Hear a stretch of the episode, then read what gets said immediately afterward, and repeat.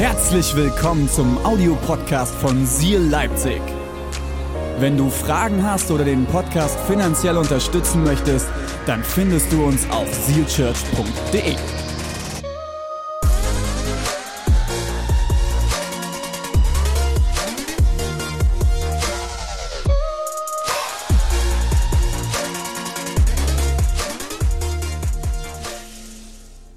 So, Freunde, gehen wir mal in die Predigt, oder?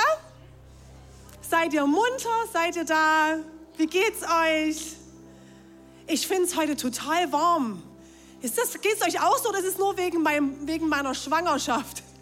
Ah, ich bin die ganze Zeit hier schon am. Okay, gut, bin ich ja beruhigt. Ich wusste nicht ganz, ob das an mir liegt oder ähm, ob es euch auch so geht. Aber es war besser als kalt. Wir haben ja auch schon in den vergangenen Wochen gefroren. Ja, also, uns geht's super, würde ich sagen. So, ich ordne mich kurz. Ihr könnt euch auch noch ordnen, nochmal kuschelig hinsetzen. Super. Oh. Geht denn heute jemand auf den Weihnachtsmarkt von euch? Nein? Doch, ein paar Hände gehen hoch. Ja. Nochmal auskosten. Sehr gut. Ich will auch auf jeden Fall nochmal mit Ida hin. Da gibt es ein kleines Kinderkarussell. Das kann man fahren. Ne, kennst du das schon? Das ist richtig süß. Ja. Liebe Grüße an der Stelle auch von unseren Leidenpastoren, René und Deborah. Die sind alle wieder gesund. Vielen Dank für eure Gebete der letzten Wochen.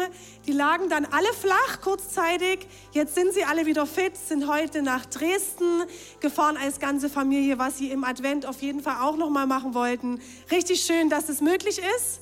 Und ich habe heute die Ehre zu predigen. Und ich freue mich total.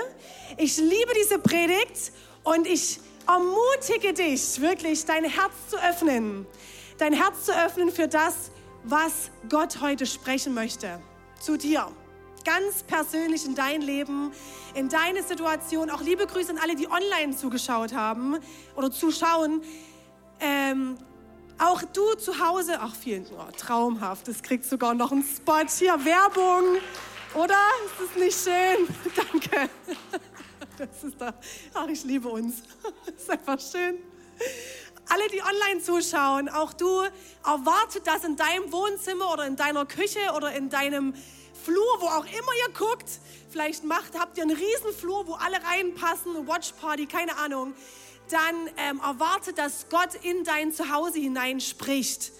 Das passiert nicht nur hier in einem Gebäude, sondern er kann genauso jetzt nach Hause zu dir sprechen. Schreib doch gerne in Live-Chat mal rein, wo er herkommt. Das ist immer cool zu hören, wo die Leute von überall zuschauen.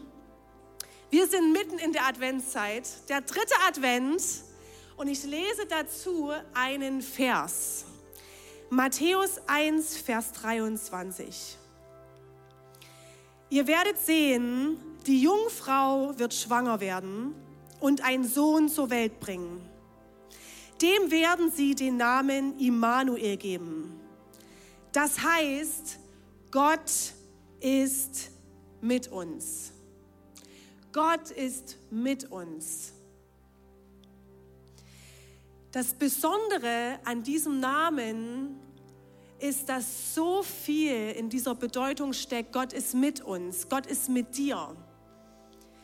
Und Gott kommt nicht als fertiger Mensch auf die Welt, sondern als Baby.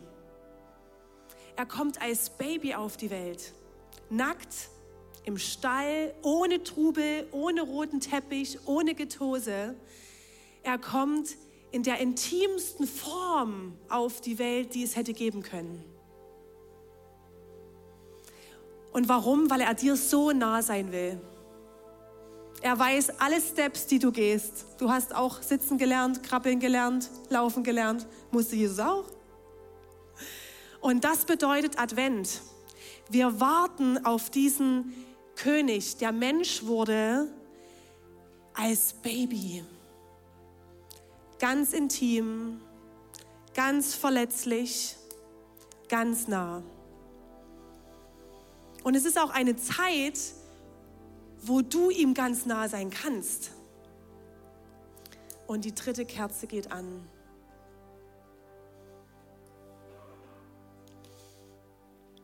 Jesus, ich danke dir so sehr, dass du uns so nah bist, dass du kommst als Baby, unfertig, so wie wir es auch erlebt haben. Danke, Jesus, dass du nicht als fertiger Mensch auf die Welt kommst, sondern im Ruhigen, im Stillen, ohne Trubel, im Stall. Danke, dass wir auf dich warten dürfen, dass diese Zeit so eine besondere Zeit ist und dass diese Zeit dafür da ist, dass wir dir nahe sein können. Danke, Jesus, dass du hier heute sprichst. Du bist längst da. Du bist in jedem Zuhause, was online zuschaut. Und ich bete, dass jeder von uns hier jetzt den Mut hat, sein Herz zu öffnen für das, was du sagen möchtest. Und ich vertraue so sehr darauf, dass du für jeden hier im Raum heute etwas hast. Je, für jeden. Für jeden im Raum. Amen. Danke, lieber Josua, für deine Töne.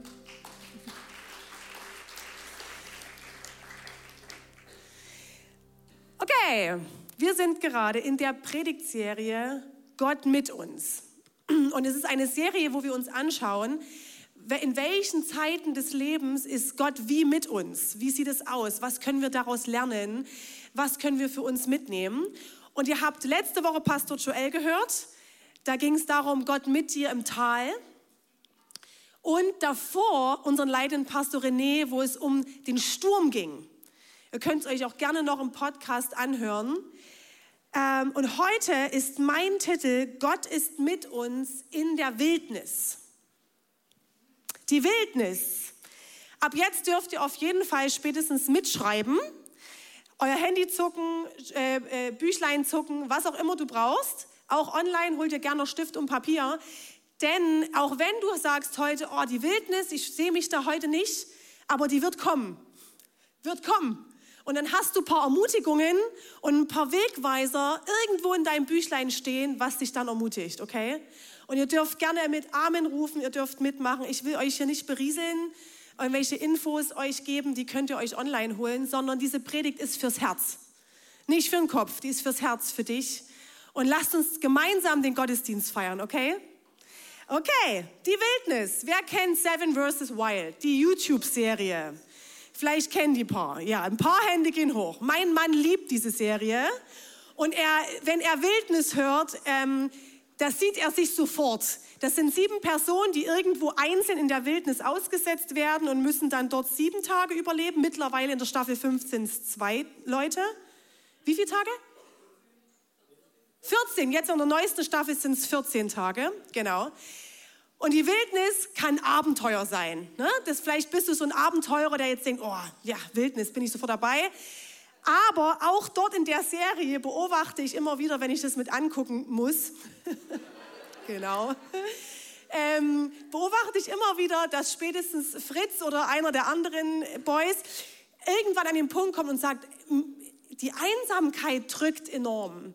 Die fehlenden Beziehungen, die Gespräche, das, das ist das, was schmerzt und was einen so zurücklässt. Die Wildnis äh, möchte heute ein Ort sein, der keine Abenteuerlust wecken soll, sondern ein Ort, wo, wenn du dir eine Wildnis vorstellst im Trocknen in der Wüste oder eine Wildnis im Dschungel oder eine Wildnis irgendwo in der Berglandschaft und dir vorstellst, du wirst dort ausgesetzt. Es ist ein Ort ohne Struktur, ohne Kontrolle, ohne Orientierung ein Ort, wo du nicht weiter weißt. Keine Straßen, keine Straßenschilder, keine Menschen, die dich dadurch begleiten, an die du dich langhangeln kannst. Niemand. Ein Ort, wo du allein sein, wo allein sein ganz, ganz, ganz, ganz stark spürbar ist. Eine ausgetrocknete Zeit. Und vielleicht sagst du schon jetzt, ja, Usch, doch, hier sehe ich mich momentan. Vielleicht bist du gerade in einer Wildnis und merkst, niemand versteht mich. Ich erkläre mich meinen Freunden oder meinem Ehemann oder meinem Partner oder meiner Partnerin und ich erkläre mich und erkläre mich, aber ich merke, ich kriege kein Verständnis. Auch dort kriege ich keine Orientierung. Niemand geht mit mir mit. Ich bin allein. Komplett ohne Orientierung. Und vielleicht kennst du das in deinem Leben, aber es gibt ja immer wieder so Gipfelmomente, oder? So, wo alles läuft, wo man denkt, oh, mir geht's richtig gut. Meiner Family geht's gut, Finanzen laufen, Job läuft, alles läuft. Läuft. Ich bin im richtigen Flow. Und spätestens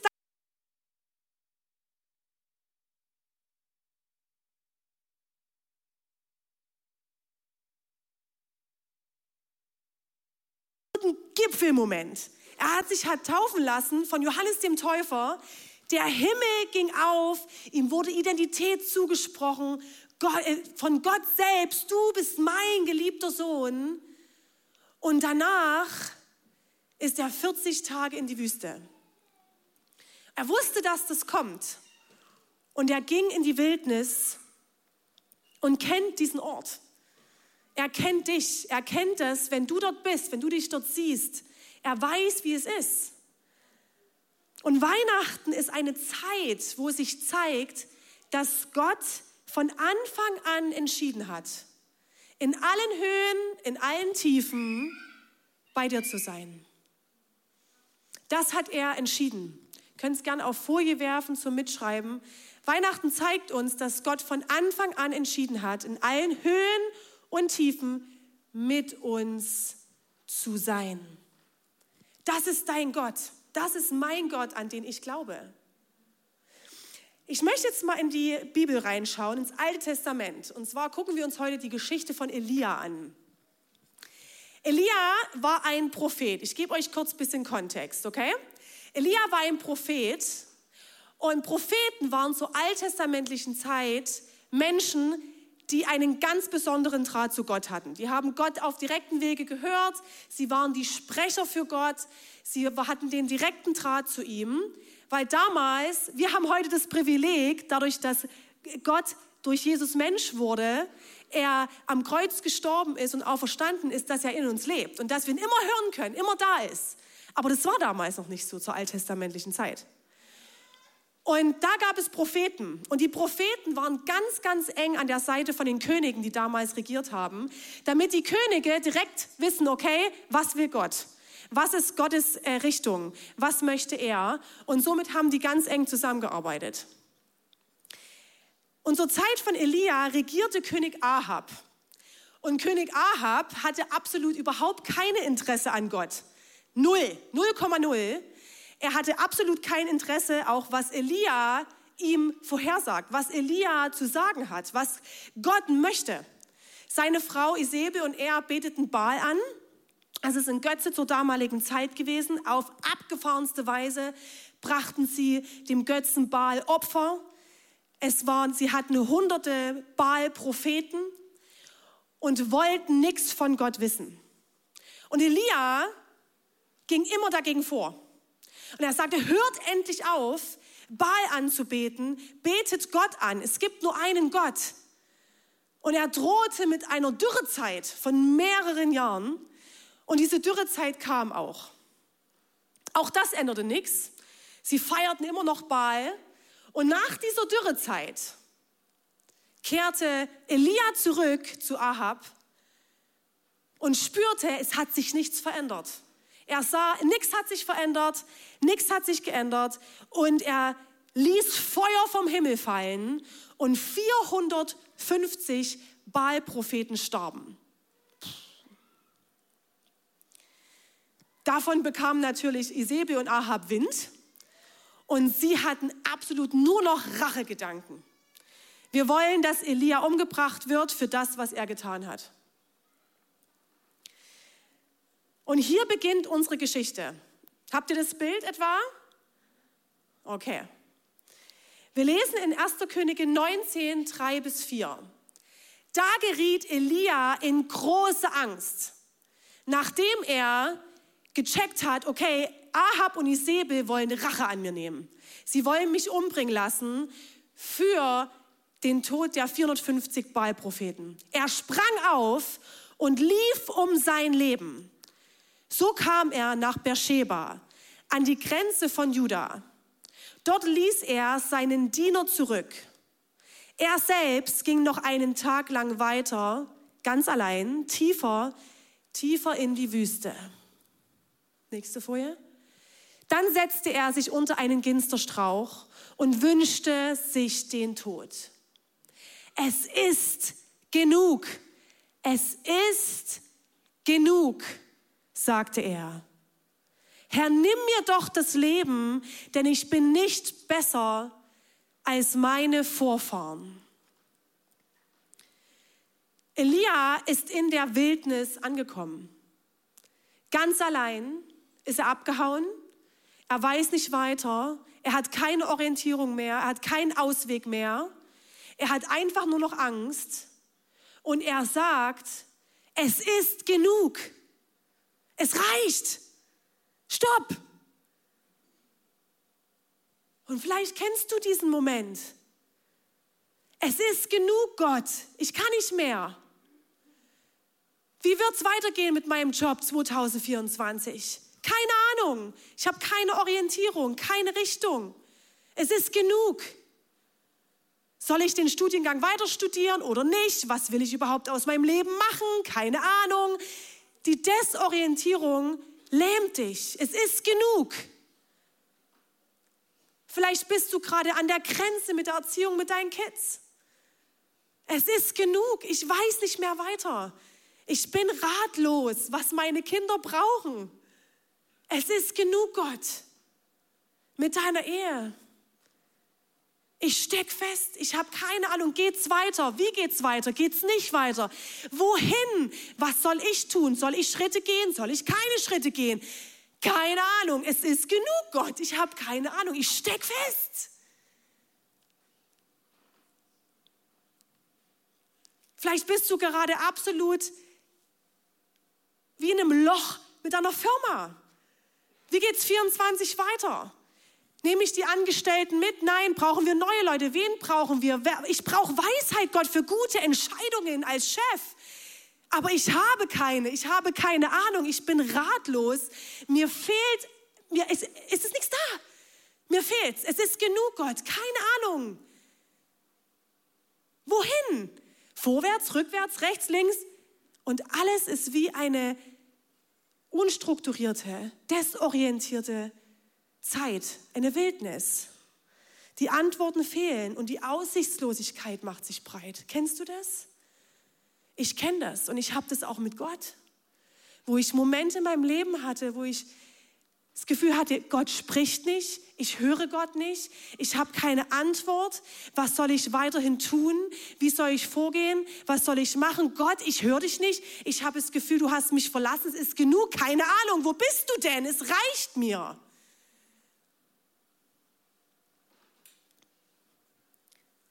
Und jetzt wird es interessant. Innerhalb dieser Dürrezeit, die das Volk erlebt hat, hat Elia Gott auf abgefahrenste Weise erlebt. Es fing damit an, dass er durch die Dürrezeit hatte er kein Essen mehr und Gott schickte ihn zu einer Witwe und die Witwe hatte einen Sohn. Die beiden haben zusammen gelebt und alles an Mehl und Öl war leer. Die hatten nur noch ein ganz kleines bisschen, was nicht gereicht hat für sie. Und Gott versorgte sie, dass die Öl- und Mehlkrüge nicht mehr leer wurden. Die wurden immer wieder gefüllt. Die hatten immer Essen. Und in der Zeit, als Elia bei dieser Familie war, wurde der Sohn krank und er starb. Und Elia setzte sich an sein Bett und betete die Kraft Gottes über ihn aus. Und der Sohn wurde geheilt und er stand wieder auf, obwohl er tot war. Crazy! Das ist der Wahnsinn, Freunde.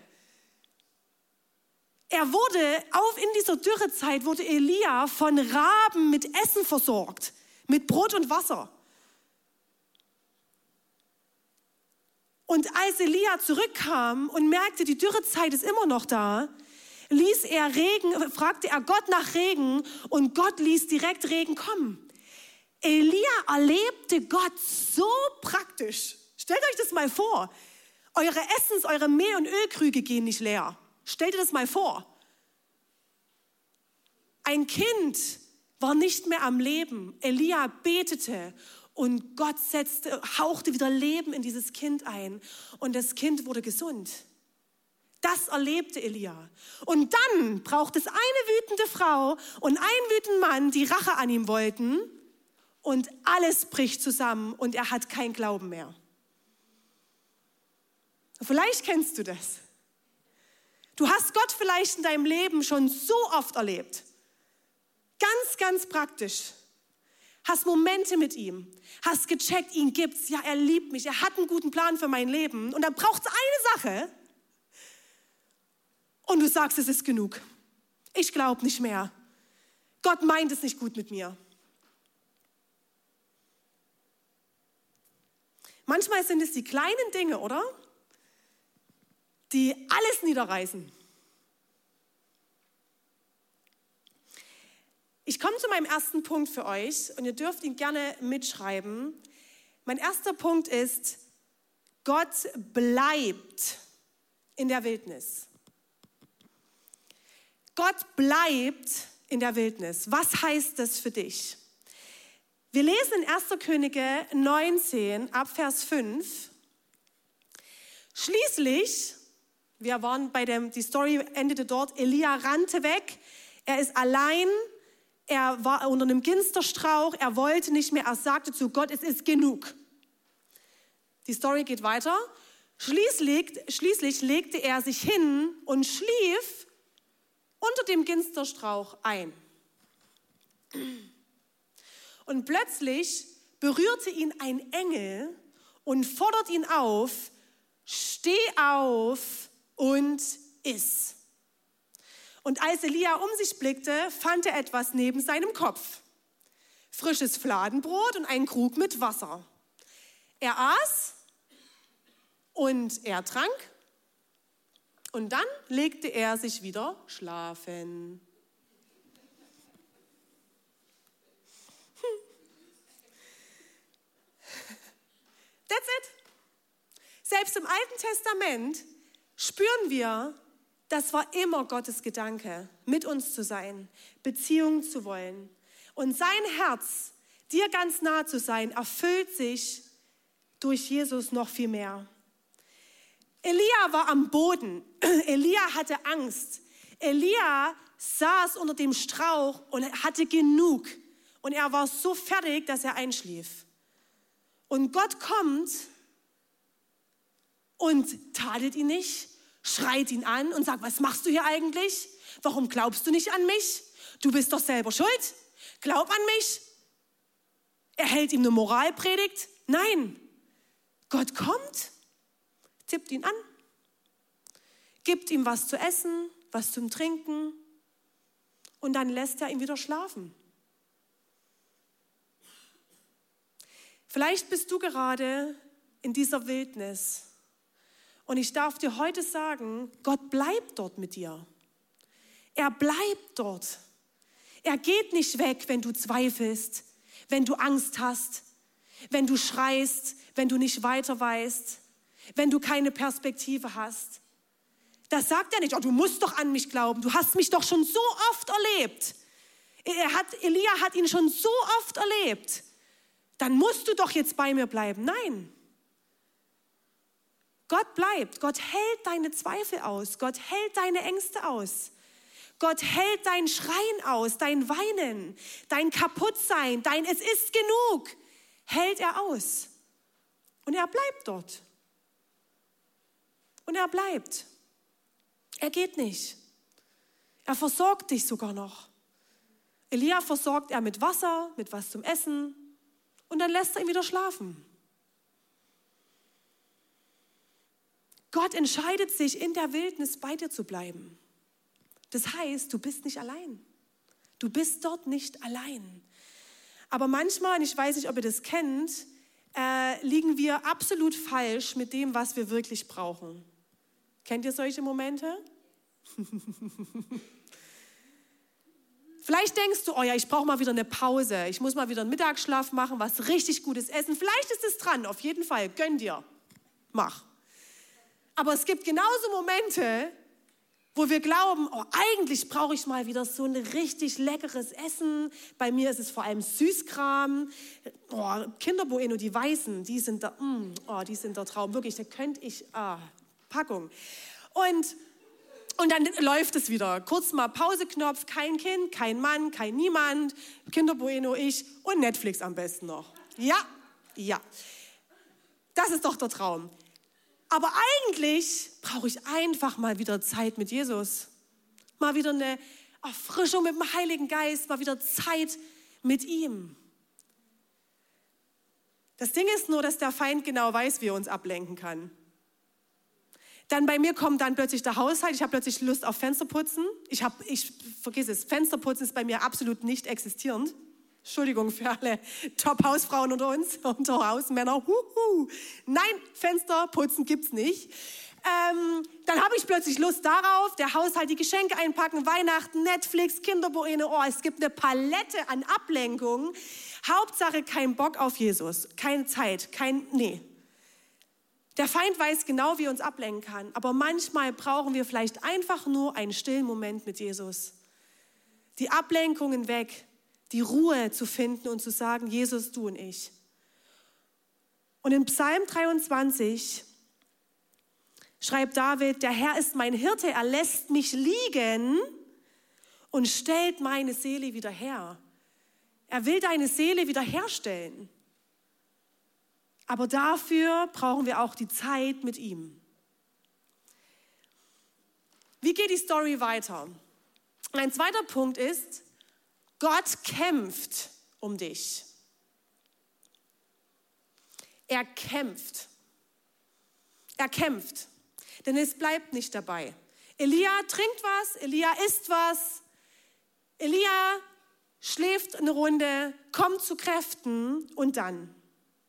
In 1. Könige 19 ab Vers 7 lesen wir, doch der Engel des Herrn erschien ein zweites Mal wieder berührte er ihn und sprach, steh auf und iss. Achtung, denn du hast einen weiten Weg vor dir. Da stand Elia auf und aß und trank und ging los. Er hatte die Kraft, er ging los. Durch das Essen war er wieder zu Kräften gekommen. 40 Tage und 40 Nächte war er unterwegs, bis er den Horeb, den Berg Gottes, erreichte. Dort ging er in eine Höhle, um darin zu übernachten. Doch da kam das Wort des Herrn zu ihm.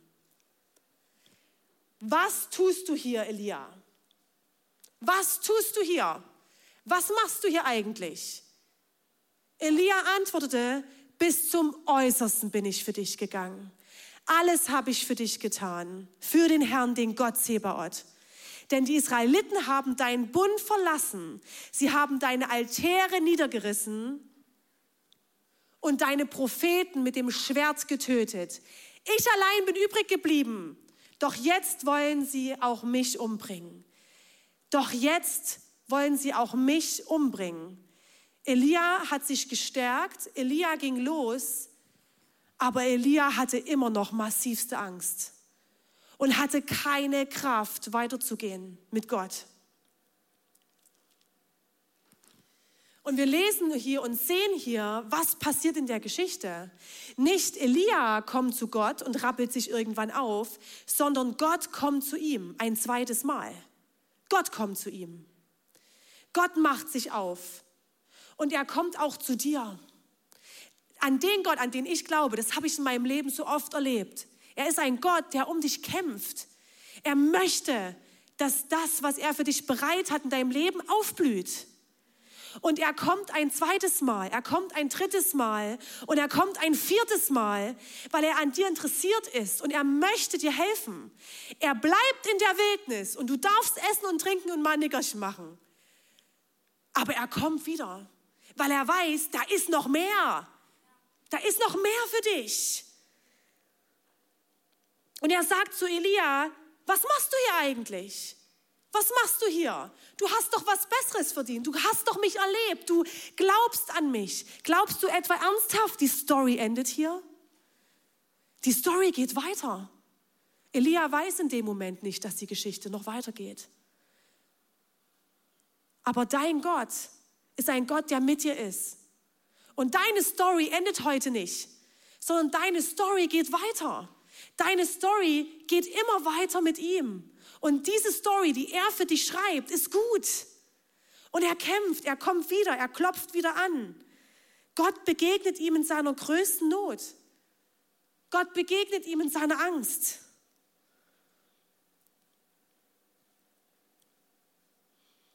Was heißt das?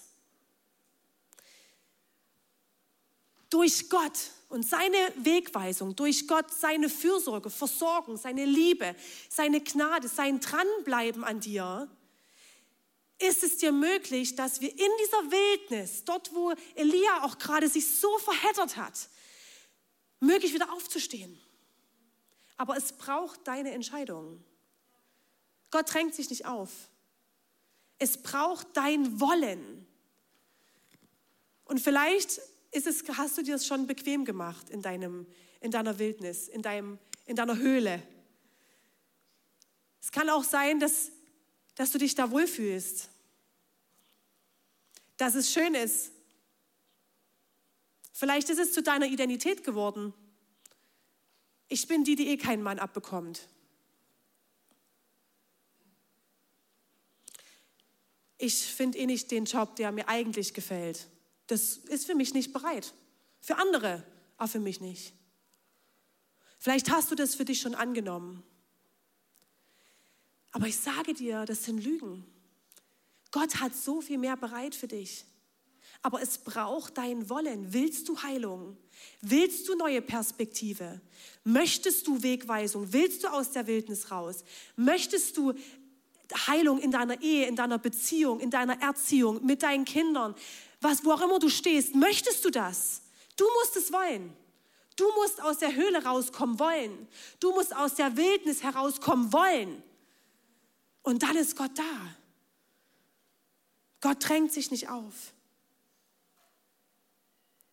Und wir, wenn ich diese Geschichte vor Augen habe, dann lese ich auch, dass Gott hätte doch easy Elia direkt retten können. Er begegnet ihm, gibt ihm Wasser und Brot zum Trinken, äh, zum Essen und zum Trinken, lässt ihn ein Nickerchen machen und dann sagt er, so mein Freund, hier ist der Plan, das und das wird passieren, du brauchst keine Angst haben, wir machen die und die Steps. Fertig. Das wäre cool, oder?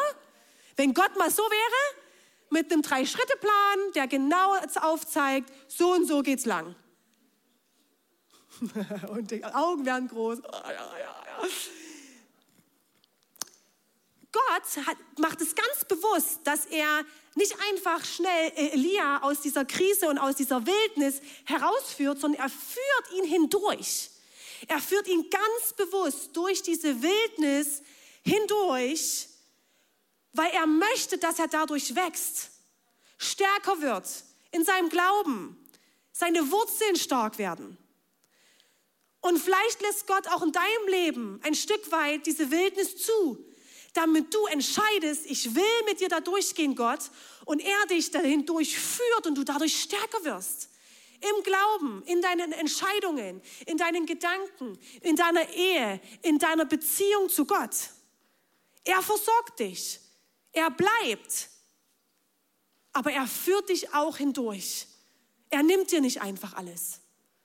Ich glaube, wenn Gott mir immer einfach alles genommen hätte in meinem Leben, wäre ich nicht gewachsen, hätte ich keine Möglichkeiten gehabt zu wachsen. Und ich wäre begrenzt. An Weihnachten, das ist ein Zitat von Anne Forscamp, die Lieblingsautorin unserer Pastorin in Halle, unserer Dana. Weihnachten zeigt uns, dass Gott von Anfang an entschieden hat, in allen Höhen und Tiefen mit uns zu sein. Es geht noch weiter. Ah ja, das ist es. Nochmal von vorn. An Weihnachten geht es darum, dass Gott alles, jetzt haben wir das Richtige, genau. An Weihnachten geht es darum, dass Gott alles gegeben hat, um mit dir zu sein. Und du deshalb, Achtung, und du deshalb alles geben solltest, um mit ihm zu sein. Gott ist mit dir. Und wir gehen in der Geschichte weiter.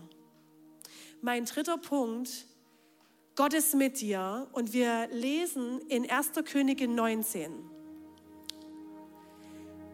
Elia ist in der Höhle. Er hat sich aufgerappelt. Er hat wieder was gegessen, was getrunken. Er ist 40 Tage und 40 Nächte losgelaufen. Und er geht in die Höhle und kommt nicht über seinen Punkt und über seine Angst hinweg. Und sagt zu Gott, alles habe ich gegeben, aber es reicht. Was passiert jetzt?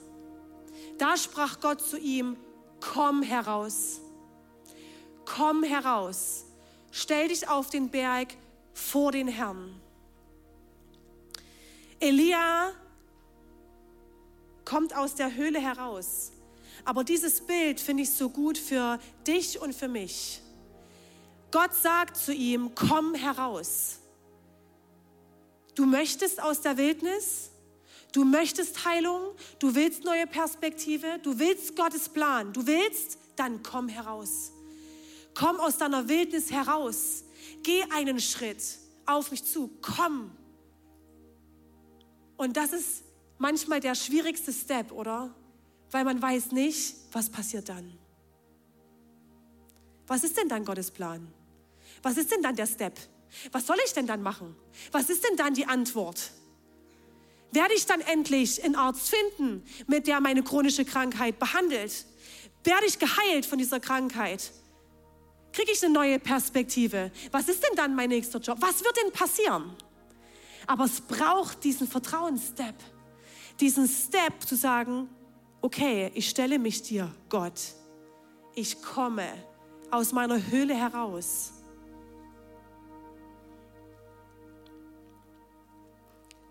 Und wirklich, der Herr ging vorüber. Zuerst kam ein gewaltiger Sturm, der Berge sprengte und Felsen zerbrach. Der zog vor dem Herrn her. Aber der Herr war nicht im Sturm. Nach dem Sturm kam ein Erdbeben. Aber der Herr war nicht im Erdbeben. Nach dem Erdbeben kam ein Feuer, aber der Herr war nicht im Feuer. Und nach dem Feuer kam ein sanftes, feines Flüstern.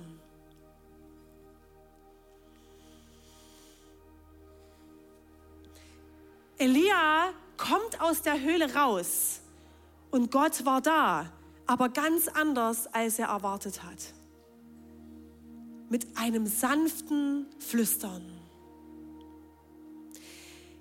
Warum ist Gottes Stimme manchmal so still, oder? Könnte er nicht einfach mich anschreien und mir den Plan, den Drei-Schritte-Plan geben? Warum flüstert Gott?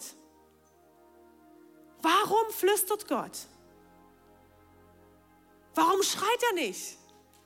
Ich bin so ein Typ, mir würde es fetzen wenn mich mal jemand anschreit, sagt, so machen wir es jetzt. Warum flüstert Gott? Gott flüstert, weil er ganz nah an dir ist. Er ist ganz nah. Er ist ganz nah an deinem Ohr, an deinem Herzen, vor dir, neben dir. Nah an dir. Ein Flüstern reicht aus.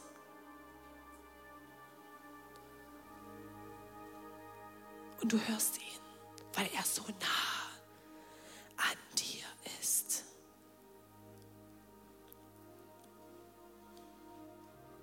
Der Feind schreit mit Lügen. Der Feind schreit mit Lügen in dein Leben, in dein Herz, in deine Gedanken. Du kannst es nicht. Es wird alles auseinanderbrechen. Die Heilung, der richtige Ehemann, die richtige Ehefrau, die richtige Perspektive ist für dich nicht bereit. Der Feind schreit mit Lügen. Aber Gott steht ganz nah neben dir und flüstert, du bist mein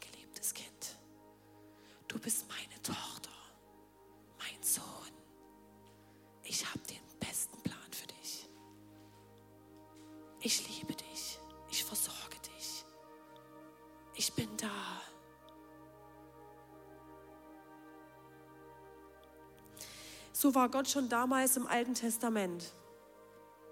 Beziehung war ihm das Wichtigste. Und der Höhepunkt von Gott mit uns zu sein, ist, dass er auf die Welt gekommen ist. Ein Flüstern reicht aus und er ist lebhaft mit uns. Ein Flüstern. Wenn dein Herz schmerzt, dein Gott ist da. Wenn dich niemand versteht, es gibt einen Gott, der dich versteht. Und vielleicht ist es dran, kurz mal dein Leben, deinen Alltag zu stoppen, einen Moment. Und zu, anzunehmen und zu verstehen, Gott ist mit mir.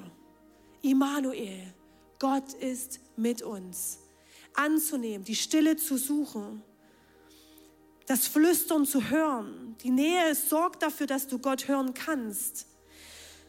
Und im Psalm 139, Vers 7 bis 10 Wohin könnte ich gehen vor deinem Geist? Wohin fliehen vor deiner Gegenwart? Würde ich in den Himmel steigen, du bist dort. Würde ich mich in der Unterwelt verstecken, dort bist du auch. Würde ich hochfliegen, wo das Morgenrot leuchtet, mich niederlassen, wo die Sonne im Meer versinkt, selbst dort nimmst du mich an die Hand und legst deinen starken Arm um mich. Das ist der Gott, an den ich glaube. Dein Gott.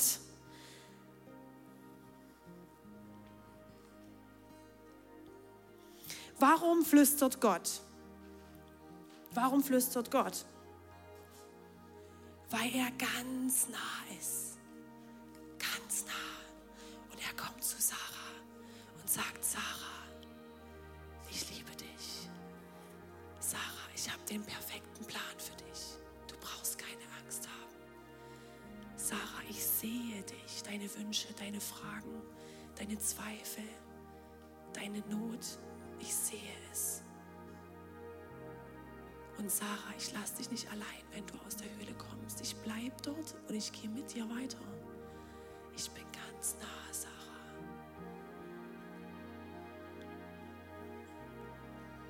Er ist nicht fern und schreit von Weitem, ey Jakob, ich hoffe, dass du mich hörst.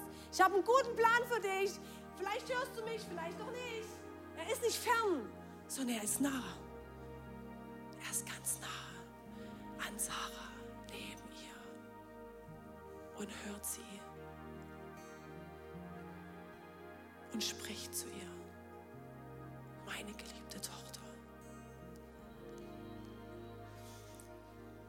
Das ist Weihnachten. In den Höhen und Tiefen hat Gott entschieden, dass er mit dir ist.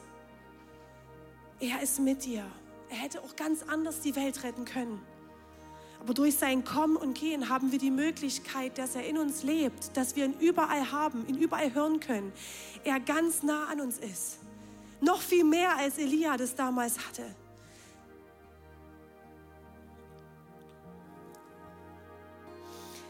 Ich lade euch ein, mal aufzustehen. Vielleicht auch zu Hause online mal die Position zu wechseln. Und wir machen es ein bisschen dunkel im Raum. Ein Moment, mit Gott und dir, dass du zur Ruhe kommen kannst vor ihm. Richtet euch, schnaubt euch mal aus, genau. Kurz mal Jacke richten, T-Shirt richten. Ich möchte euch jetzt einen Psalm vorlesen. Vielleicht hast du Lust, die Augen zu schließen, die Hände auszustrecken, was auch immer du gerade möchtest. Feel free. Und ich lese dir den Psalm vor, der so sehr diese, auch diese Serie ein Stück weit trägt. Nimm ihn mal auf, saug ihn auf. Gott ist mit dir und Gott ist so nah. Psalm 23. Der Herr ist mein Hirte. Nichts wird mir fehlen. Er weidet mich auf saftigen Wiesen und führt mich zu frischen Quellen. Er gibt mir neue Kraft. Er leitet mich auf sicheren Wegen und macht seinem Namen damit alle Ehre. Auch wenn es durch dunkle Täler geht, fürchte ich kein Unglück, denn du Herr bist bei mir. Dein Hirtenstab gibt mir Schutz und Trost. Du lädst mich ein und deckst mir den Tisch vor den Augen meiner Feinde. Du begrüßt mich wie ein Hausherr seinen Gast und füllst meinen Becher bis zum Rand. Deine Güte und Liebe begleiten mich Tag für Tag. In deinem Haus darf ich bleiben mein Leben lang.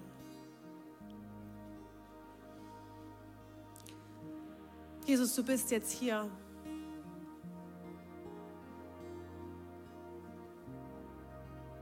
Und ich danke dir, dass du ein Gott bist, der mit uns ist. Gott ist mit dir. Gott ist mit dir. Vielleicht bist du heute hier und merkst, es ist für mich so schwer auszuhalten, dass Gott bei mir bleibt in der Wüste und ich nichts tun muss ich nicht selbst mich da rauskämpfen muss. Ich schwach sein darf. Und ich will dir heute zusprechen, wenn es dich betrifft, Gott bleibt bei dir. Er liebt dich, er hält es aus. Du darfst schwach sein. Du darfst nichts unter der Kontrolle haben. Du darfst nicht weiter wissen. Du darfst Ängste haben. Du darfst zweifeln. Du darfst schreien. Du darfst und Gott ist da. Heiliger Geist, ich bete, dass die Menschen, die an diesem Ort gerade sind, wo sie merken, ich, ich spüre so einen Drang, dass ich mich selbst herauskämpfen muss. Ich bete, Heiliger Geist, dass du kommst jetzt mit deinem starken Arm und mit deiner Liebe und dass du berührst und du spürst, ich darf schwach sein. Ich darf bei dir, Jesus, einfach zur Ruhe kommen und einschlafen. Ich darf einfach etwas trinken und etwas essen und es ist okay. Ich muss nichts tun, weil du bleibst.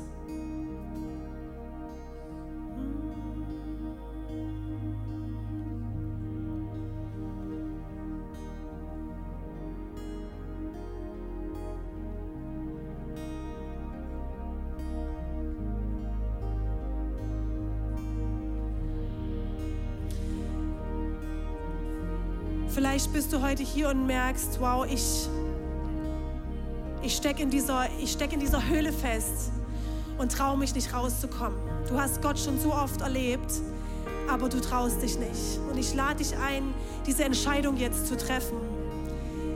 Egal, ob du dich danach fühlst oder nicht. Aber erinnere dich mal zurück. Erinnere dich an das, was Gott schon in deinem Leben getan hat. Wieso soll er damit aufhören? Wieso soll er jetzt damit aufhören? Wird es nicht tun. Er ist treu. Er hat sich schon längst für dich entschieden. Er hat schon längst gesagt, ich bin da, mein geliebtes Kind. Ich bin ready. Und jetzt darfst du frei entscheiden und rauskommen. Und ich lade dich ein, heute diese Entscheidung zu treffen. Was hindert dich noch daran? Gott ist da. Gott ist da und er ist so nah an dir, dass er neben dir steht und ein Flüstern reicht, weil er so nah an dir ist. Und er zu dir spricht, du bist mein geliebtes Kind. Du brauchst keine Angst haben. Ich bin da. Ich bin da. Ich habe den Plan. Ich habe die Antworten. Ich habe die Perspektive. Ich hab's. Nimm es an. Entscheide dich. Nimm die Liebe Gottes an. Du darfst. Du bist gut genug für Gott. Er liebt dich so bedingungslos. Du musst nichts tun. Du darfst einfach nur diesen Step gehen und sagen, ja, ja, ja, ich nehme an. Ich nehme deinen Plan an, auch wenn ich ihn noch nicht checke und noch nicht sehe, aber ich nehme ihn an. Ich nehme deine Liebe an, obwohl ich mich gerade vielleicht nicht selbst liebe, aber ich nehme deine Liebe an. Ich nehme deine Versorgung an, obwohl ich nicht weiß, wie das aussehen soll. Aber ich gehe den Step und entscheide mich heute, ich will Heilung. Ich will Heilung. Und ich nehme sie an von dir. Er hat einen Job, er hat einen Uniplatz, er hat eine Ausbildung, er hat eine Wohnung, er hat Pläne, er hat Finanzen, er hat Weisheit für gute Budgets. Raus und sage, ja, ich will ein guter Verwalter sein, ich will ein guter Chef sein, ich will ein guter Leiter sein mit deiner Leiterschaft, mit der Kirche, mit deiner Gruppe, mit deinem Team, mit deinem Bereich. Wenn du dort nicht weiter weißt, hol es dir ab von Gott, sage, ja, ich will. Ich nehme es an die Weisheit. Keine Ahnung, was es heißt, keine Ahnung wie, keine Ahnung wann, aber ich nehme es an. Heute. Nimm es an. Gott ist treu. Wenn er, Tote zum, äh, wenn er Tote wieder lebendig macht, Mehltöpfe, Ölkrüge immer wieder auffüllt, warum sollte er dich nicht versorgen? Er ist treu. Nimm es an. Es ist für dich. Und wir singen jetzt einen Song. Deine Gnade und Güte, sie folgen mir. Seine Gnade, seine Güte, Versorgung, Liebe, Weisheit, Heilung folgen dir. Immer. Und ich lade dich ein, diesen Song zu nehmen und diese Entscheidung zu treffen. Ich nehme dich an. Ja, ich sage ja zu Gott. Yes. Ich komme raus aus meiner Höhle und komme zu dir, Jesus. Danke, Jesus, dass du hier bist. Du bist so gut. Deine Gnade, deine Liebe folgen uns. Du bist so nah.